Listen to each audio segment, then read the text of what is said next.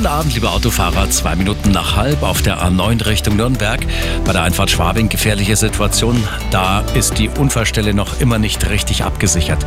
Ostumfahrung nach Nürnberg zwischen Kreuz Süd und Haar. Da gibt es immer noch Stau nach dem Unfall. Viele Fahrzeugteile sind immer noch auf der Fahrbahn. Eine Spur ist befahrbar. Viertelstunde verlieren sie. Und im Landkreis Ebersberg zwischen der Ausfahrt A94 und Oberneuching. Hier liegt ein totes Tier auf der Fahrbahn. Westumfahrung nach Lindau. Viertelstunde länger zwischen Neuherberg und Dreieck Allach. Und Stammstrecke habe ich noch für Sie. Zwischen der Donnersberger Brücke und München Ost gibt es Verzögerungen von fünf bis zehn Minuten. Das sind die aktuellsten Blitze in München und der Region.